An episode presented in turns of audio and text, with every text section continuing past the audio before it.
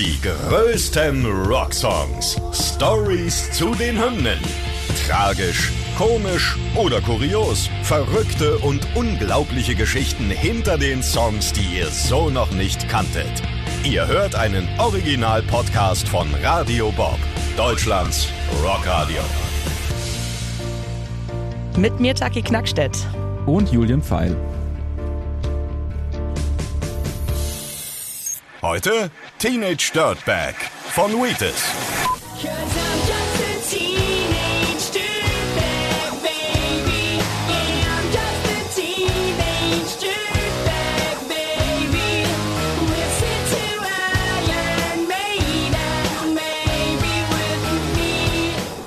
Ja, Julian, äh, wie alt warst du eigentlich damals, als Teenage Dirtbag rauskam? Das war 2000, also 20. Juni 2000 wurde die Single veröffentlicht. Wie alt warst du denn da? Da stand ich äh, kurz vor meinem fünften Geburtstag. Ich war noch sehr, sehr klein.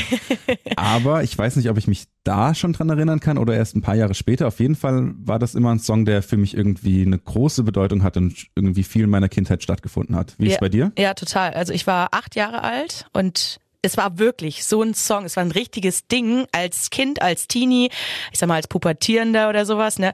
Es war wirklich ähm, ein Song, der in den 2000ern auf jeden Fall sehr, sehr monumental war, wie ich finde. Ich habe sehr, sehr viele gute Erinnerungen an den Song und an äh, Situationen, wo ich war. Ich weiß das wirklich noch alles.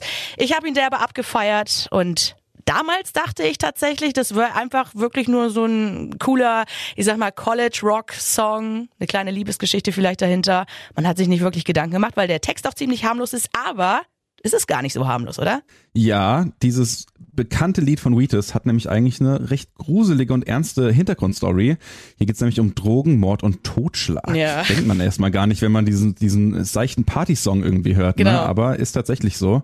Um das alles zu verstehen, muss man aber erstmal in die Kindheit von Wheatus Frontmann und Songschreiber Brandon B. Brown eintauchen. Und ich würde sagen, das machen wir einfach mal direkt, oder? Auf jeden Fall. Also Brandon B. Brown, Leadsänger und Gitarrist von Wheatus, der war damals gerade mal zehn Jahre alt und geht in Long Island noch auf die Schule und da geschieht direkt in der Nähe seines Hauses ein wirklich schreckliches Verbrechen. Vier Teenager alle wahrscheinlich mächtig high, wahrscheinlich LSD oder sowas, keine Ahnung. Die treffen sich Mitte der 80er. Richard Ricky Casso heißt der gute Mann, sagt mal der Anführer von der äh, Truppe. Der trifft sich mit seinen 17 Jahre alten Kumpel Gary Lowers und noch zwei weiteren Jugendlichen. Plötzlich eskaliert der Streit zwischen Casso und Lowers. Und Lowers bezahlt tatsächlich noch mit seinem Leben am Ende. Also erstmal zum Ablauf, die rangeln erstmal so ein bisschen. Dann beißt Casso sein Gegenüber in den Nacken, bevor er anfängt, auf Lowers einzustechen. Also wirklich richtig brutal. Immer und immer wieder sticht er ein, wobei er Lowers immer auffordert zu sagen, sag, dass du Satan liebst. Also auch noch mit einem satanistischen Hintergrund irgendwie diese Tat. Jetzt wird wahrscheinlich auch klar, warum man äh, LSD vermutet. Also irgendwas war da auf jeden Fall im Spiel, was ja, nicht so ganz Definitiv, war. auf jeden Fall. Lowers gibt schließlich jedenfalls nach und tut, wie man von ihm verlangt. 17 bis 36 Stiche überlebt er natürlich nicht. Also wirklich heftig. Und nach der Tat gibt Ricky Casso dann auch noch vor den ganzen Freunden mit dem Mord an. Er erzählt, dass sich während der Tat der beschworene Satan in Form einer schwarzen Krähe vor ihm manifestiert hat. Also es war wirklich klar. Äh, ja, genau. Es war wirklich ein bisschen, ich sag mal, drogenlastig, denke ich. Das Ganze bleibt jedenfalls erstmal einige Tage ja, ein Mysterium. Dann geht aber ein anonymer Tipp bei der Polizei ein. Der führt dann zu Lowers Leiche. Casso wird dann keine zwei Wochen nach der Tat verhaftet und kurz darauf begeht er dann in seiner Zelle sogar Selbstmord. Ja, also ganz schön happig, was sich hier hinter diesem Song verbirgt. Auch Definitiv. Wenn vielleicht noch nicht so ganz klar ist, wie das dann in den Song einfließt am Ende. Ja. Ja, also die Presse stürzt sich natürlich auf dieses grausame Verbrechen und in der Berichterstattung zeichnen sie von Kesso das Bild eines satanistischen Drecksacks, also eines Dirtbags. Und die Journalisten machen in ihren Berichten auch harte Musik und Metal vor allem für dessen Bluttat mitverantwortlich. Das geschieht hauptsächlich aus eigentlich zwei Gründen. Einerseits hatte Kesso bei seiner Verhaftung ein ACDC-T-Shirt an. Und andererseits war die damalige amerikanische Bevölkerung gerade von der Satanic Panic ergriffen. Ähm, ich weiß nicht, ob das Leuten was sagt. Vielleicht sollten wir das nochmal ganz kurz erklären. Ja. Also in den 80ern gibt es eine regelrechte Angst vor satanischer Musik und man fürchtet, dass bekannte Heavy-Metal-Künstler wie zum Beispiel Ozzy Osbourne bzw. Black Sabbath oder Judas Priest einen sehr schlechten Einfluss auf die Gesellschaft haben und in dem Zeitraum kommen auch zahlreiche satanische Symbole in der Musik auf, also umgedrehte Kreuze, Ronnie James Dios, äh, Pommesgabel, Iron Maidens äh, 666 und so, man kennt Ja, das ja, ja, alles, ja. ne? Ja, definitiv. Äh, und noch hinzu kommen dann die berühmten Rückwärtsbotschaften. Ich glaube, da gibt's eine sehr bekannte in Stairway to Heaven, wo angeblich gesagt wird, wenn man es rückwärts äh, abspielt, Hail dear Satan oder sowas. Muss man vielleicht mal in der, in der entsprechenden Folge nachhören zu ähm, Stairway to Heaven.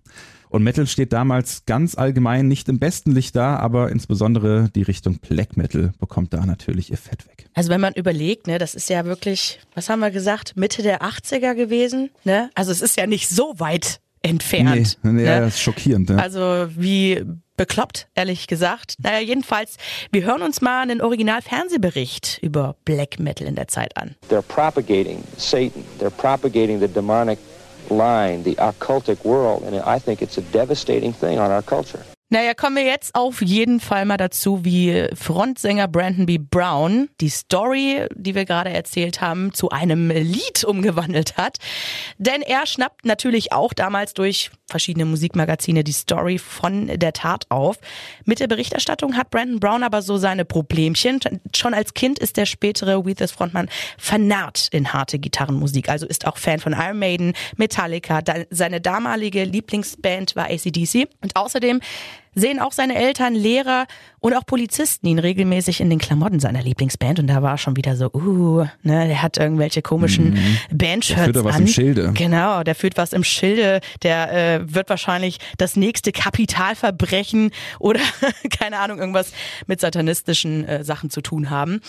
Jedenfalls nehmen ihn seine Eltern tatsächlich nach den ganzen Vorkommnissen von seiner normalen Schule und stecken ihn auf so eine katholische, damit aus ihm mal etwas Anständiges wird und nicht ebenso ein Dirtbag, ein Drecksack. Eines Tages jedenfalls liegt er dann so da, macht ein bisschen Musik, zupft an seiner Gitarre und seine Gedanken.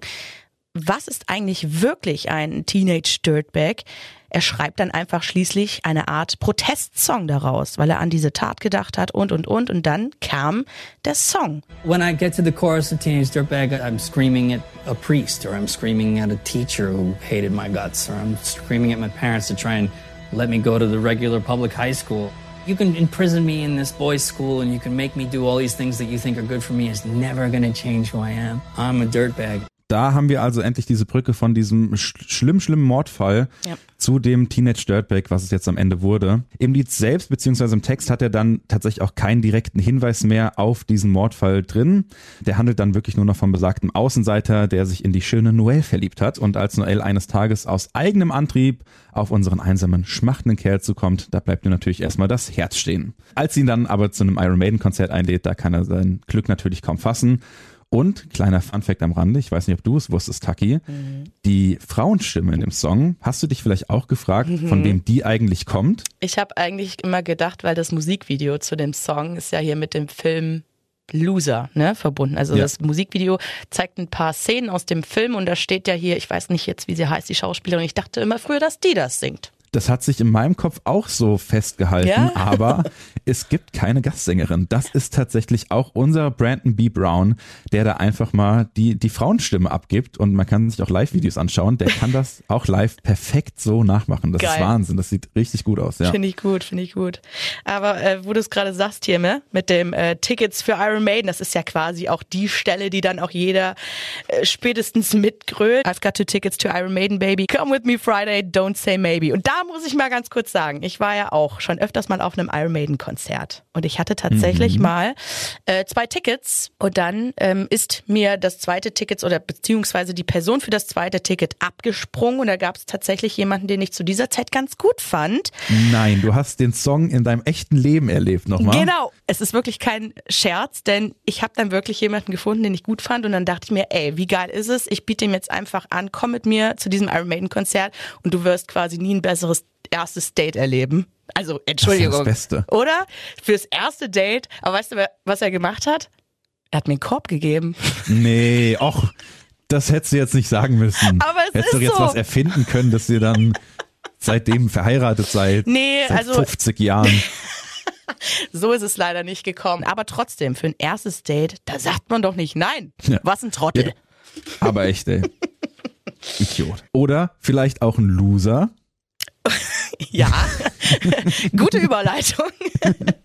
Denn äh, der Film Loser, habe ich ja eben schon gesagt, ne, soll jetzt keineswegs abwertend klingen hier mit Loser oder sowas, aber äh, der Film Loser, auch Verlierer haben großes Glück, aus dem Jahr 2000 ist ja der Song Teenage Dirtbag der Titeltrack. Und im Gegensatz zum Film wird sowohl Song als auch das Musikvideo ein großer Hit. Es ist über 230 Millionen Mal mittlerweile auf YouTube angeklickt worden, weltweit in den Top 10 der Singlecharts. Ich glaube, für Weethers ist es auch einer wenn nicht sogar der größte Hit, den sie geschrieben haben. Und jetzt kommen wir nämlich mal zu was ganz Aktuellem. Ich weiß nicht, ob wir schon jemals so aktuell in diesem Podcast waren. es gibt nämlich seit ein paar Wochen oder Monaten einen TikTok-Trend. Oh ja. ja. Kennt man ja mittlerweile so Trends und Challenges auf TikTok. In kleinen kurzen Videos muss man dann eine bestimmte Aufgabe erfüllen, irgendwas Bestimmtes machen. Und jetzt gibt es eben auch bei Teenage Dirtbag einen Trend und die Aufgabe ist dabei, Fotos aus der rebellischen Jugendzeit gegenüber den äh, heutigen ordentlichen Aufnahmen zu stellen.